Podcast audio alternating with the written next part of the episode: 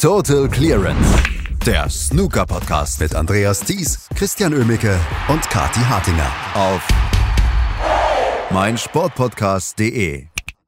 Heute startet die World Snooker Tour Classic, aber wir müssen einen Blick zurückwerfen auf die Six Reds WM, die am Wochenende zu, äh, zu Ende gegangen ist. Ding Junhui ist der Six Reds Weltmeister und wir werfen heute quasi einen Blick zurück und einen Blick voraus. Und das mache ich heute mit Kathi Hartinger. Hallo Kathi. Guten Morgen, Andreas. Ja, wir werfen einen Haufen Blicke zurück voraus. Wohin ich ja sehr gerne auch einen Blick werfen würde, ist ja dieses ähm, ganz, ganz wichtige Players Meeting, was gestern stattgefunden hat. Aber wir haben noch keine einzige Information bekommen, was da überhaupt besprochen wurde. Ich hatte sehr auf einen Tweet von Sean Murphy auch danach gehofft, aber es kam bisher nichts. Das heißt, wir wissen, gestern hat ein sehr, sehr wichtiges Meeting stattgefunden, eine Versammlung der SpielerInnen. Ähm, aber wir wissen eigentlich nicht, was dabei rausgekommen ist, aber das überrascht uns dann auch wieder nicht. Das überrascht uns nicht und äh, wir werden, sollte es was irgendwas Interessantes geben, werden wir natürlich darüber berichten und ähm, ihr seid ähm, auf jeden Fall immer auf dem neuesten Stand und eigentlich sind wir ja auch immer täglich dabei, wenn es Turniere gibt. Leider bei dieser Six Reds WM haben wir das zeitlich nicht geschafft, deswegen schauen wir jetzt ein paar Tage später auf dieses Turnier zurück und das müssen wir, denn das war durchaus ein interessantes Turnier und ich habe es ähm, beim letzten Mal schon äh, mit äh, Christian besprochen, dass ich durchaus angetan war von, von dem Turnier insgesamt. Es hatte, ähm, es hatte Spannung, es hatte große Klasse und es hatte vor allen Dingen Spieler, ähm, die Lust hatten auf dieses Turnier und das hat man dann auch in den Finalrunden gesehen. Das stimmt. Trotzdem muss ich sagen, Andreas, mir hat dieses Turnier nicht sonderlich gut gefallen, weil das dieser erste Eindruck dieses Turniers mit dieser Qualifikation, die plötzlich stattfand zur Unzeit, um das, um dieses Turnier eigentlich irgendwie so zu professionalisieren, ne? um von diesem Einladungsturnier-Image so ein bisschen wegzukommen, obwohl es ja ein Einladungsturnier blieb. Um, und, und dann plötzlich zählte diese Qualifikation gar nichts mehr, weil so viele abgesagt haben. Also dieser schlechte erste Eindruck, der, den, den ist es für mich nicht losgeworden. Aber wir müssen sagen, da waren am Schluss tolle Matches dabei. Ne? Wir hatten Viertelfinalbegegnungen, äh, absolute Träume. Ne? Tom Ford gegen John Higgins, wie, ja. wie John Higgins da zurückkam, von 0-5 lag er schon hinten, plötzlich steht es 5-5, meine Güte, Entscheidungsframe. Und dann behält Tom Ford die Coolness. Das haben wir bei ihm ja sowieso selten gesehen. Also für mich das Highlight unter den Viertelfinals, ähm, wobei vielleicht auch Hossein Wafai gegen Judd Trump eigentlich genauso gut war. Also es hat schon richtig Spaß gemacht, dann auch die, die Halbfinals. Ähm, schade, dass dann Tom Ford und Hossein Wafai nicht mehr so mithalten konnten, aber wir hatten mit Tipchai und No ja auch jemanden wieder im Finale, den wir für einen Spezialisten in exotischen Varianten des Snookers halten. Ähm, angefangen beim German Masters, dann auch über das Shootout und jetzt hier bei der Six Reds WM.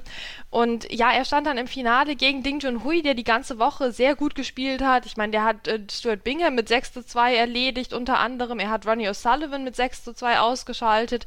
Ähm, also wirklich nicht sich ins Finale gelost und auch nicht mit Antrittsgeld ins Finale befördert worden. Ähm, und er hat sich dann gegen Tipchayanum in einem sehr guten guten Finale durchgesetzt mit, mit 8 zu 6. Dieses Finale hatte ein bisschen was von allem. Wir hatten äh, schöne hohe Breaks. Bei der Six Reds WM müssen wir da ja mal ein bisschen abdiskontieren. Ähm, wir hatten aber auch leider einen, einen starken Schiedsrichterfehler.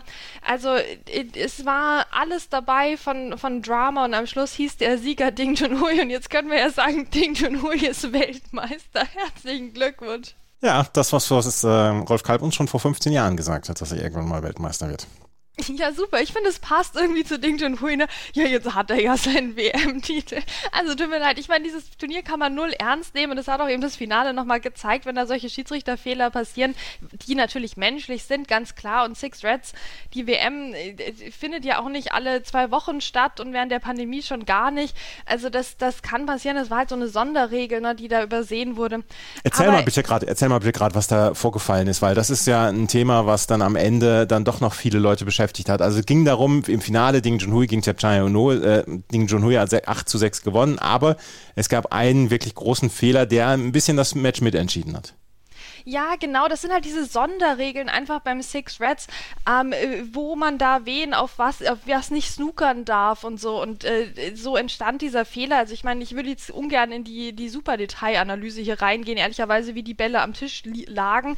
Ähm, aber es war eine, es war eine Six Reds Sonderregel ähm, und die wurde nicht geahndet. Also ich glaube, das ist alles, was wir uns jetzt merken müssen bis zur nächsten Six Reds WM. Also dass wir da alle nochmal ins Regelbuch schauen, SchiedsrichterInnen vielleicht eingeschlossen in dem Fall. Ja, der Ding Junhui hat dieses Turnier gewonnen gegen Tapchaya Unu. Dass Tapchaya Unu ins Finale gekommen ist, du hast es gesagt, dass er so ein bisschen der Spezialist für die Sonderformate ist beim Snooker. Aber ähm, es war ja auch wichtig, dass einer wie er ins Finale gekommen ist, in Thailand dann auch noch vor heimischer Kulisse. Ein Spieler, der ja sowieso sehr viel Spaß macht, ihm zuzugucken, dadurch, dass er so zügig spielt, dadurch, dass er so schnell spielt. Ähm, für den ist dieses Six Reds Format vielleicht sogar wie gemalt gewesen. Und dass er am Ende im Finale stand, war, wurde dem Turnier dann ja, also bekam dem Turnier sehr, sehr gut. Ja, genau, ist ja auch super schön, eben vor Heimpublikum. Meine Güte, ich finde Thailand, also auch wenn ich echt kein Fan von diesem Event jetzt war, ähm, Thailand hat sich wieder von, von seiner besten Seite gezeigt. Also sei es bei den, bei der Frauen, ähm, beim Frauenturnier, sei es beim Six Reds jetzt hier. Also ich finde, da, da kann man sehr gerne und sehr gut Snooker spielen in Thailand und diese Gastfreundlichkeit, ähm, die sich da immer zeigt, mit den, den Eröffnungszeremonien, aber auch nicht nicht, nicht ganz so überladen wie vielleicht andernorts. Also es hat was sehr, sehr Schönes. Also gerade jetzt, wo auch das Turkish Masters wieder weg ist, muss man vielleicht doch mal ein bisschen weiter fliegen, um seinen Snooker-Strandurlaub zu bekommen. Ähm, und äh, natürlich sind auch nicht alle Turniere in Thailand am Strand. Wir wollen jetzt auch keine Klischees hier bedienen. Aber es scheint also auf jeden Fall ein, ein Ort zu sein, wo man Snooker auch mit, mit Urlaub mal gut verbinden könnte.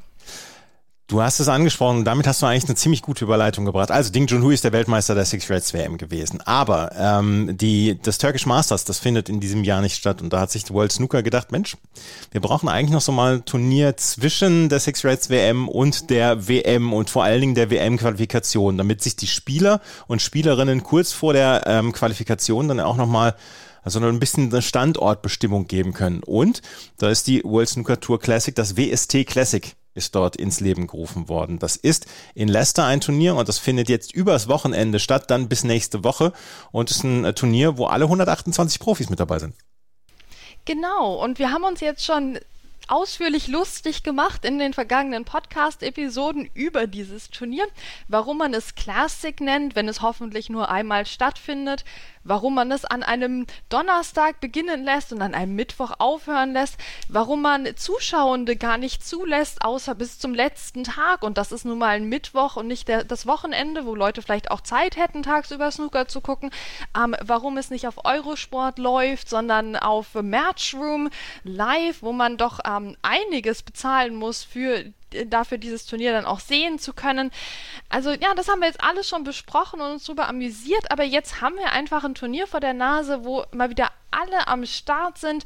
Ähm, und das finde ich eine gute Sache. Da freue ich mich jetzt tatsächlich auch drauf, weil wir hatten jetzt viel so Shishi in den letzten Wochen ähm, mit besonderen Formaten, besondere Turniere für die besten XY-Spielenden.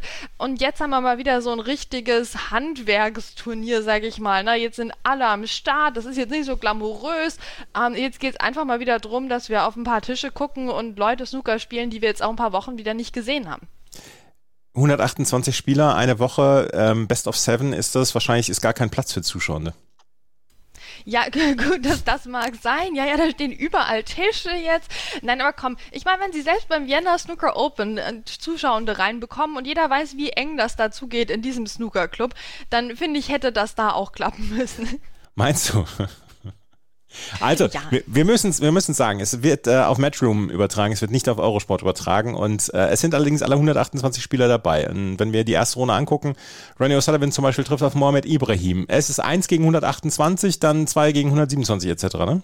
Oder wie ist das gemacht worden? Ja, da bräuchten wir jetzt den Christian, ne, wie das läuft, aber das, das äh, scheint mir Nein, 64 sind zugelost worden. 64 sind zugelost worden und die ersten 64 sind quasi gesetzt worden für die erste Runde. Dankeschön, Andreas. Ja, ich mache mir über sowas natürlich wieder keine Gedanken, sondern ich sehe einfach interessante Begegnungen hier. Ähm, wir haben natürlich, wenn du sagst, alle 128 dabei, sehen wir natürlich trotzdem diese Amateur-Top-Ups. Warum? Naja, weil ja doch noch einige Spieler auch suspendiert sind, wo wir ja noch darauf warten, dass ähm, dann hier während der WM das richtige Verfahren dann beginnt und die Anhörungen etc.